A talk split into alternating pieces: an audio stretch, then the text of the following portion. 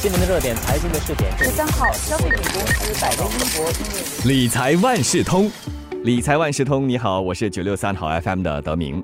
随着加密货币进一步受到关注，数码领域的另一样新兴产品也频频出现在新闻报道中。那是什么呢？它就是非同质化代币 （Non-Fundable Token），英文简称 NFT。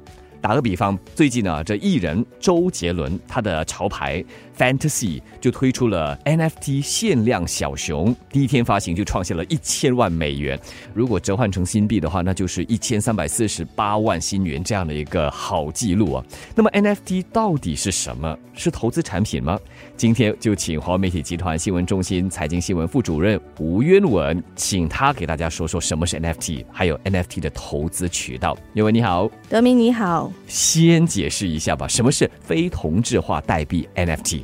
其实说起来有一点抽象，它是一个区块链技术，就是 blockchain 那边衍生出来的一个科技，那是用 blockchain 呢来验证独特资产所有权的代币，听上去很抽象，对不对？对，但它名称就很长。对对对，那我们就可能拿一个之前大家可能听过的例子来说吧。去年你还记得有一幅画，好数码画，它卖了六千九百三十万美元。这幅画是一幅数码的拼贴画。这幅画因为是数码的，那我可以去网上我下载，我还能复制。那这幅画可以变出很多幅画。有了 NFT 呢，它就可以把原创的那一个画去注册，去弄成一个 NFT。那 NFT 就会有一个专门的链接，链接到这个原版啦。所以我去复制的那些，那就不是正版的，就可以从这个角度区分哪个是原版的，哪个不是原版。那那原版它的价值就可以保持在高水位。对，就好像我们看到那些名画拍卖，那原作可以卖到很贵的价格。那有一些仿制的赝品啊，那些普通人看来也看不出嘛。嗯哼，但是就是会有一些专家，他可以鉴定说这幅是假画。那么这个 NFT 呢，可以说是可以帮你鉴定这个数码的作品它是原作了。这是一个比较大家能够理解的例子吧？可以证明这个产品是你的。所以这个代币主要是用在数码产品上嘛。目前多数是数码产品，但也不一定。它这个也可以用在，比如说实体房地产的所有权上面，也是有这个应用。好处就是说，大家不可以去改，就是说这个房产的所有权，它的资料你没有办法去改它。NFT 在游戏界最近也是有一些发展，就有不少的游戏公司说，我们也开始用那个 NFT 科技。其实这个还是处于比较初步的阶段，可能玩游戏的同学们会了解一下。那可不可以比较一下数码代币、虚拟货币，还有我们很熟悉的普通货币，它们之间是怎么样子的一个差别？首先，这个 NFT 它不是所谓的货币，因为货币它的价值可以说是等同的嘛。因为一张十元的纸币和另外一张十元的纸币完全是一样的价值，好像比特币，这个比特币和另外一个比特币，它也是同样的价值。那一个 NFT 和另一个 NFT，它背后的东西不一样，它的价值就不一样，它完全不同的东西。那为什么会有人来买它呢？目前来看，有不少是喜欢收藏吧，就是为了收藏价值。比如说，有些人去买名画，当然这个就更抽象了。你买到的东西是一个虚拟的东西。那还有一些专家，他就说，哦，有时候是那些比较有钱的人，他去拍卖行去买这些，有一点炫耀的意思。说到 NFT 的热潮啊，在市场中算是一个全新的领域。不少报道说有人从中赚钱，这就不禁让大家想成为淘金热潮的先行者嘛。那 NFT 看起来和传统的资产就不一样，我们可以将它看作是一个投资产品嘛？首先，我们要看一下这个 NFT 的价值是怎样来决定的。目前来说呢，它是取决于是不是有人愿意付这个价格，或者是付更高的价格从你手里买下来。它本身呢，不会说像股票一样，它每个季度、每一年派股息给你，它们有没有升值的空间，就是看有没有人要跟你买。如果没人买的话，没人买，那你就只能留着它，或者是低价。低价我也不确定会不会有人要跟你买。嗯，所以它不是一个传统意义上的投资产品。听起来，如果有人炒热的话，还反而卖出的机会很高。还是同样的，我们用那个名画来做比较，一幅名画可以卖的很高价格，是因为它有名嘛，然后它只有那一幅。那 NFT 是不是同样有价值呢？就是看它背后的东西有没有价值。那背后有没有价值，就是看大家的眼光了嘛。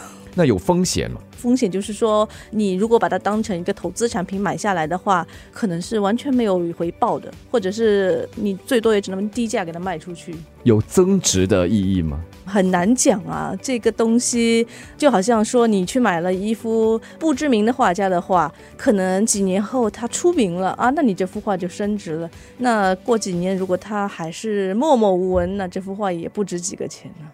而且这个东西呢，它不是一个证券产品哦，它没有受到金融管理局的监管。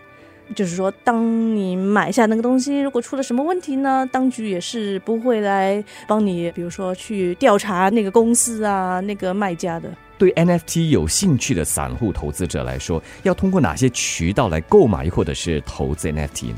现在市面上已经是有不少这样的交易平台，比如说有 OpenSea、Lave Labs，就连付款公司 eBay 啊，它近期也是进军这个市场，在它的平台上让你买卖 NFT。